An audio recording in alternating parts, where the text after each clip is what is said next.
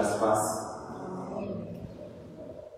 Estaria agradecendo a Deus. Primeiro, ter essa oportunidade mais uma vez aqui, tá? Trazendo a palavra de hoje. Eu gostaria de abrir a Bíblia, abrir as Sagradas Escrituras em Gênesis 3, 15 e 16.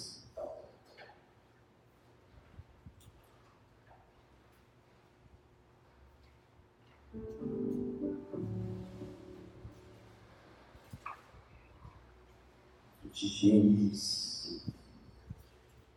Passagem bem, bem conhecida, versículo 15 e 16.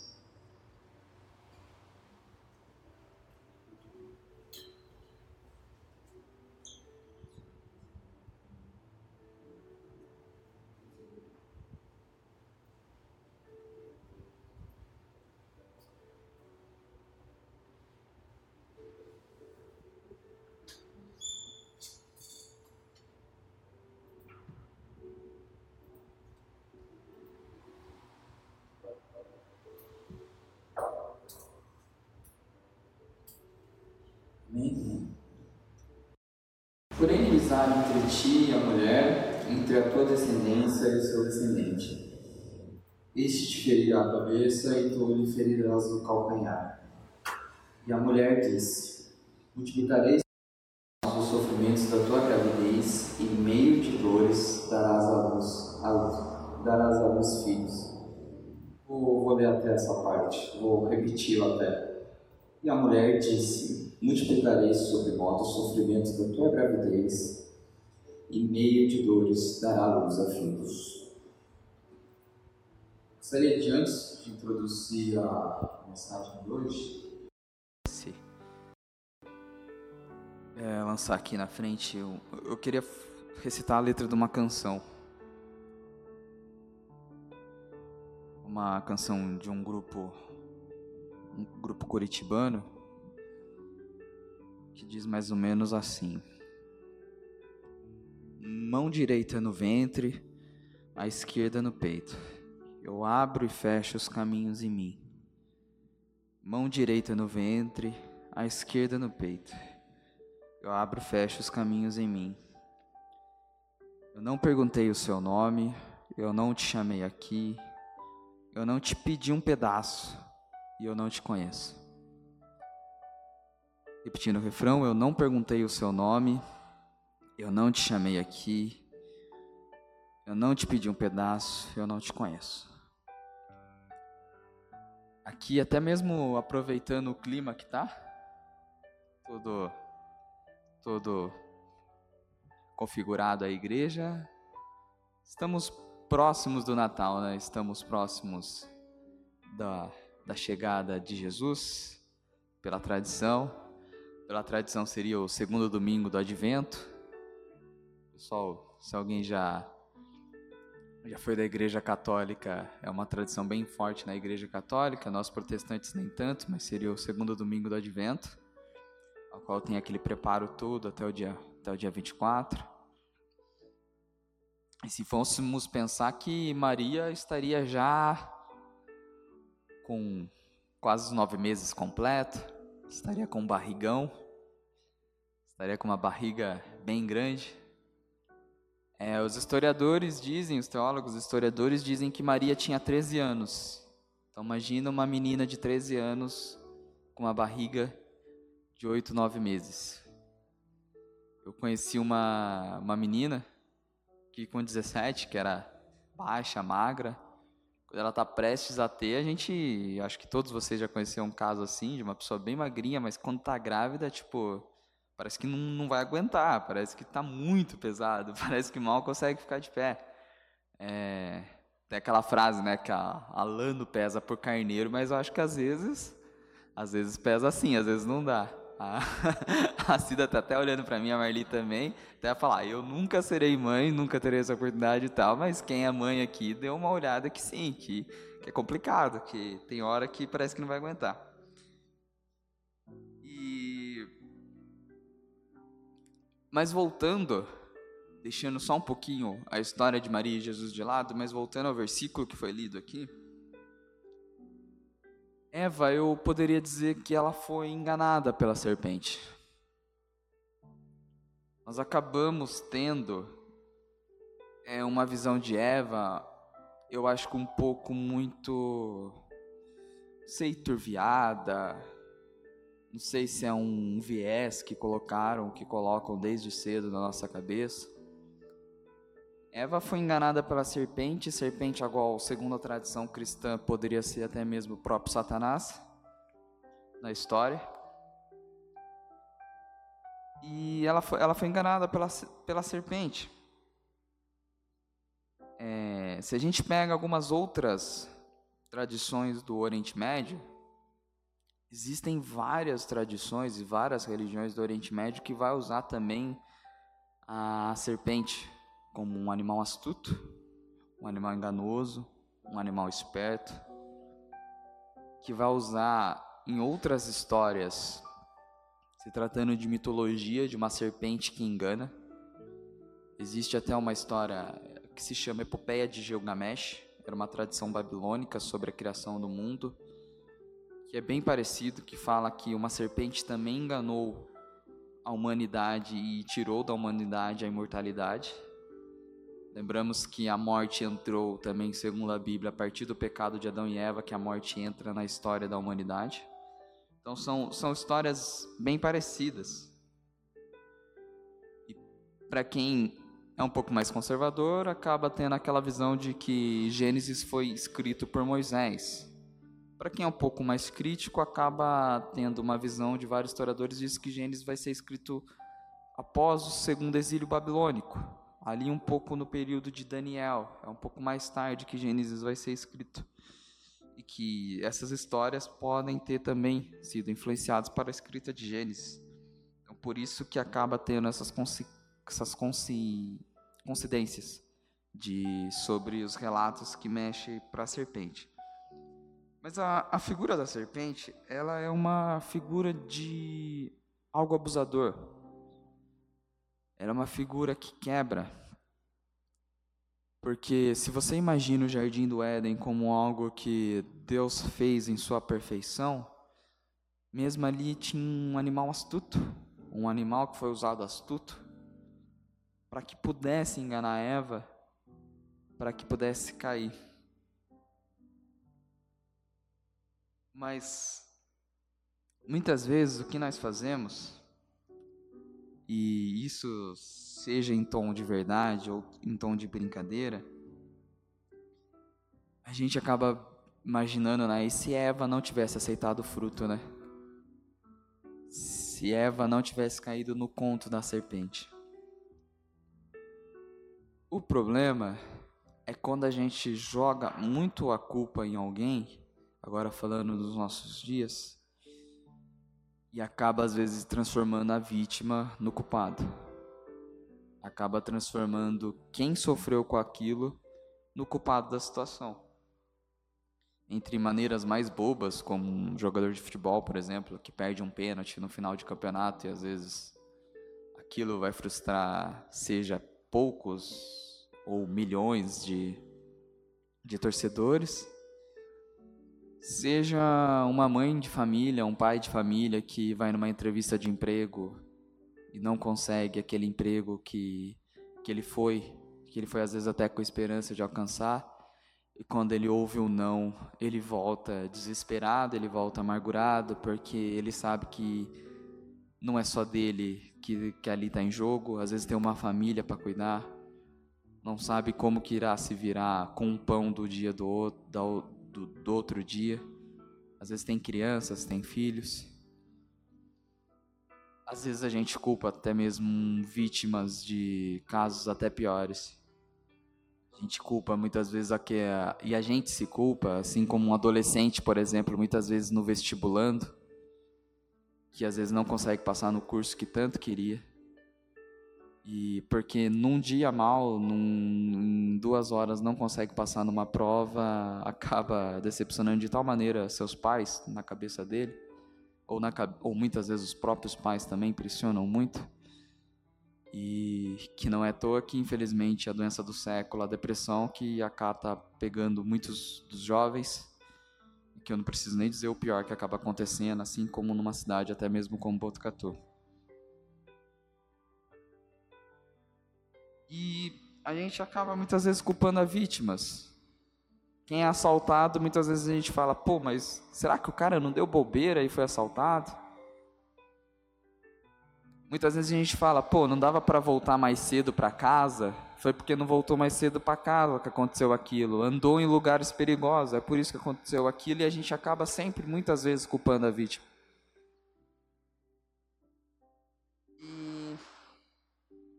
Assim como essa canção que eu disse, a gente se pergunta por que Eva não respondeu, eu não te conheço, eu não te pedi um pedaço da maçã eu não sei o seu nome, o que, que você está fazendo aqui. Mas quando a gente devia ver um pouco do lado de que, de que Eva foi abusada. E a consequência que acaba sendo depois no versículo 16, agora a gente lê, acaba sendo as dores de, de parto as dores na gravidez e as dores de parto. A medicina avançada de hoje acontece muita coisa. A minha mãe mesmo me fala que ela quase morreu quando eu fui nascer. Imagine numa época, dois mil anos atrás, Maria. O que, que aquela adolescente não sofreu durante a sua gravidez e nas suas dores de parto? E as dores de parto, ela é um paradoxo da vida. A, a Bíblia diz que os filhos são bênçãos do Senhor. E a, ela até, ela até influencia, ela até menciona em Provérbios, em Eclesiastes e outras passagens, a terem filhos mesmo. A Bíblia, de certa forma, influencia, então, a passar por essas dores de parto. A passar por essas dores, porque depois dessas dores vem a abundância, depois dessas dores vem a bênção. Na, em outras tradições, acreditava-se até que as dores de parto eram provocadas, na verdade, por demônios. De tão forte que uma mulher pode sentir uma dor durante, durante o parto.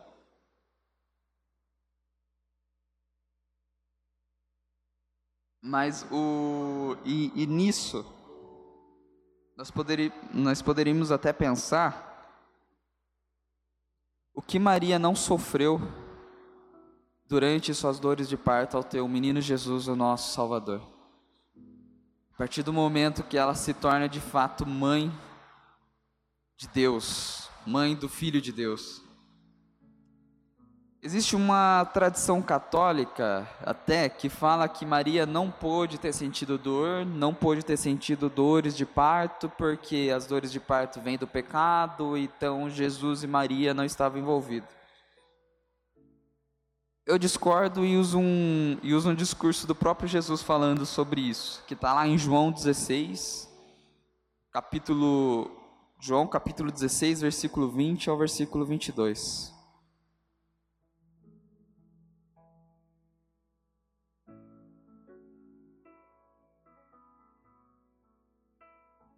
Aqui Jesus está falando sobre o sofrimento que a igreja precisava passar mas que também a vinda do, do Consolador.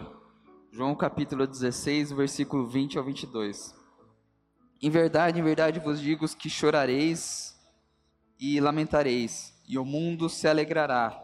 Vós ficareis triste, mas a vossa tristeza se converterá em alegria.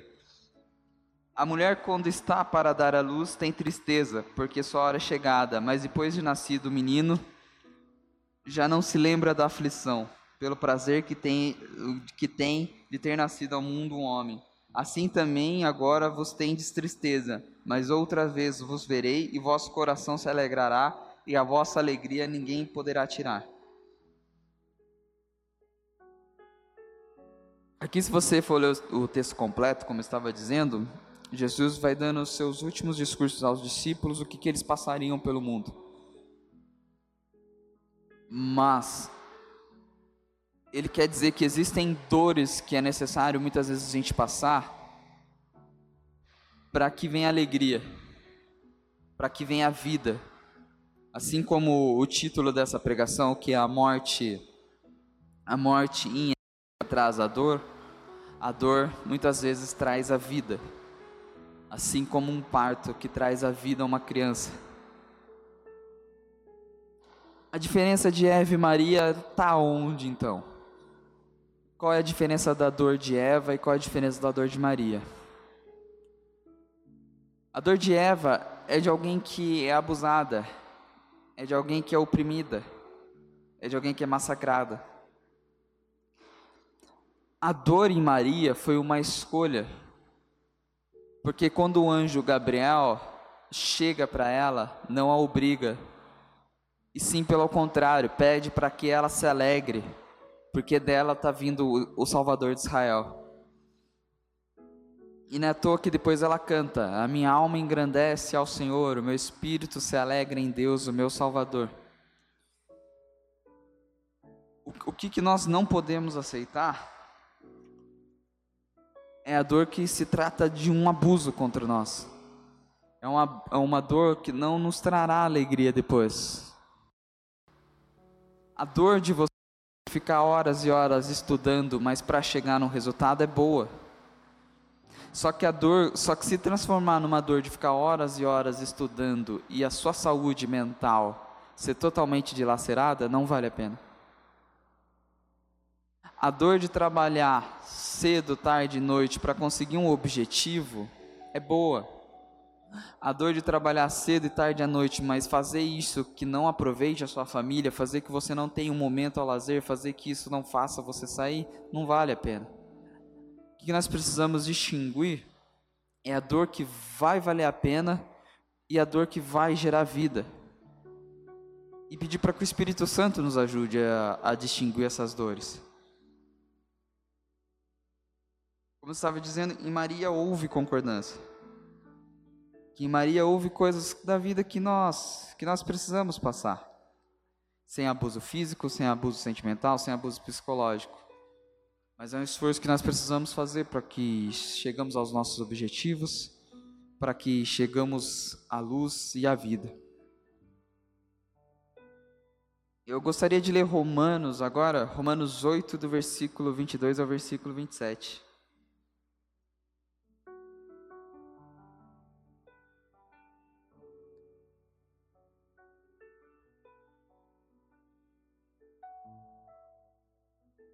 Romanos 8, versículo 22 ao 27. Porque sabemos que toda a criação a um só tempo geme e suporta angústias até agora, e não somente ela, mas também nós que temos as primícias do Espírito. Igualmente gememos em nosso íntimo, aguardando a adoção de filhos e a redenção do nosso corpo. Porque na esperança fomos salvos. Ora, a esperança que se vê não é esperança, pois o que alguém vê, como o espera? Mas se esperamos o que não vemos, com paciência o aguardamos. Também o Espírito semelhante nos assiste em nossas, frasque... nossas fraquezas, porque não sabemos orar como nos convém, mas o Espírito intercede por nós sobremaneira com gemidos inexprimíveis. E aquele que som dos corações sabe qual é a mente do Espírito, porque segundo a vontade de Deus é que ele intercede pelos santos. Em algumas traduções, esses gemidos inexprimíveis e essas, essas angústias é, é também comparável às dores de parto. E é legal também destacar que, segundo a tradição da Igreja Ortodoxa, da Igreja Oriental, o Espírito Santo é a figura feminina da, da, da Santíssima Trindade. Se você vai, acho que em São Paulo deve ter para uma igreja ortodoxa, ou até mesmo ver aquelas não sei se chega a ser missas, mas de cultos russos, cultos lá pro lado do Oriente, para lá, eles acreditam que o Espírito Santo seja a figura feminina da família trinitária, seja a figura da mulher da família trinitária. E o Espírito Santo intercede por nós com gemidos inexprimíveis. Eu imagino o Espírito Santo como uma mãe que muitas vezes fica até tarde preocupada com o filho, preocupado com o esposo, que às vezes, muitas vezes, coloca seus joelhos no chão para orar, para que todos voltem bem para casa, todos voltem em paz para casa. E eu gostaria que nesse momento você, às vezes, parasse para pensar nas dores que anda passando, nas dores que anda passando no seu dia a dia gostaria até mesmo que fosse colocado uma imagem aqui. Vou pedir o pessoal da, da comunicação colocar no painel. Que essa imagem ela simboliza muita coisa. Ali nós vemos a serpente nos pés de Eva e Maria grávida do menino Jesus pisando na cabeça da serpente, apresentando o próprio Cristo pisando na cabeça da serpente na crucificação. Ali é um quadro antigo de 1300, salvo engano. E, diz, e aqui que me mostra muito nessa imagem é Maria consolando Eva que o abuso dela, o que, que ela passou, o que, que aconteceu com ela será curado através de Jesus. Que, que se iniciou ali no jardim do Éden, o que, que o fruto que ela foi enganada, que ela comeu, não, a história não acabou ali. A história só terminou depois na crucificação, com Jesus salvando e pisando de fato na cabeça da serpente. Por mais que ela possa ter machucado o calcanhar da humanidade, Jesus acertou na cabeça, machucando a serpente e a derrotando na cruz. Mas isso também não fez Jesus deixar de passar pela cruz.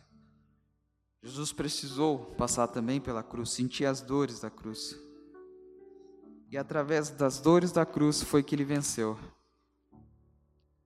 Foi ali que Jesus venceu em três dias a morte e ressuscitou, para que a gente verdadeiramente pudesse ter vida e vida com abundância.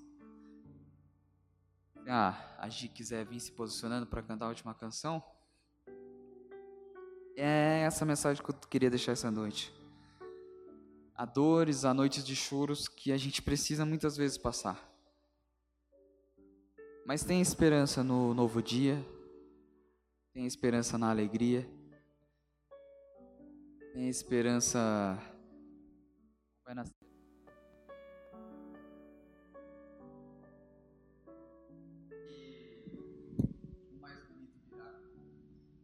Mais linda, a mais linda canção voltará a ser cantada, não só por mim, só por você, mas em, em nossos corações. É isso que eu acho que representa o nascimento de Jesus, a vida nova que a gente pode ter em Cristo todos e todos os dias. Amém? Vamos orar. Pai, obrigada, Senhor, por, por o Senhor estar presente aqui conosco, por o Senhor ter falado conosco nessa noite. E que essa semana seja uma semana que se inicie de uma forma calma, tranquila, e que o Senhor venha a prosperar em nossos corações, em nossas mentes, que a gente consiga te enxergar, te sentir e te ouvir em tudo que a gente fizer ou deixar de fazer né? Que o Senhor nos guie, nos guarde, nos leve em segurança para casa, é, que nós tenhamos um resto de domingo abençoado, uma semana abençoada e que a gente esteja preparado para todas as coisas que vão acontecer nessa semana e nas próximas. Te agradeço por tudo, Pai. Agradeço pela vida do Davi, por estar aqui, por se fazer presente pela, pela disponibilidade de, de vir trazer a tua palavra e a tua reflexão para a gente. Obrigada, Senhor. Muito obrigada por tudo. Em nome de Jesus. Amém. Uma boa noite, noite abençoada. Dê um abraço para quem está perto. Seis de casa, até a próxima. Nos vemos semana que vem, se Deus quiser.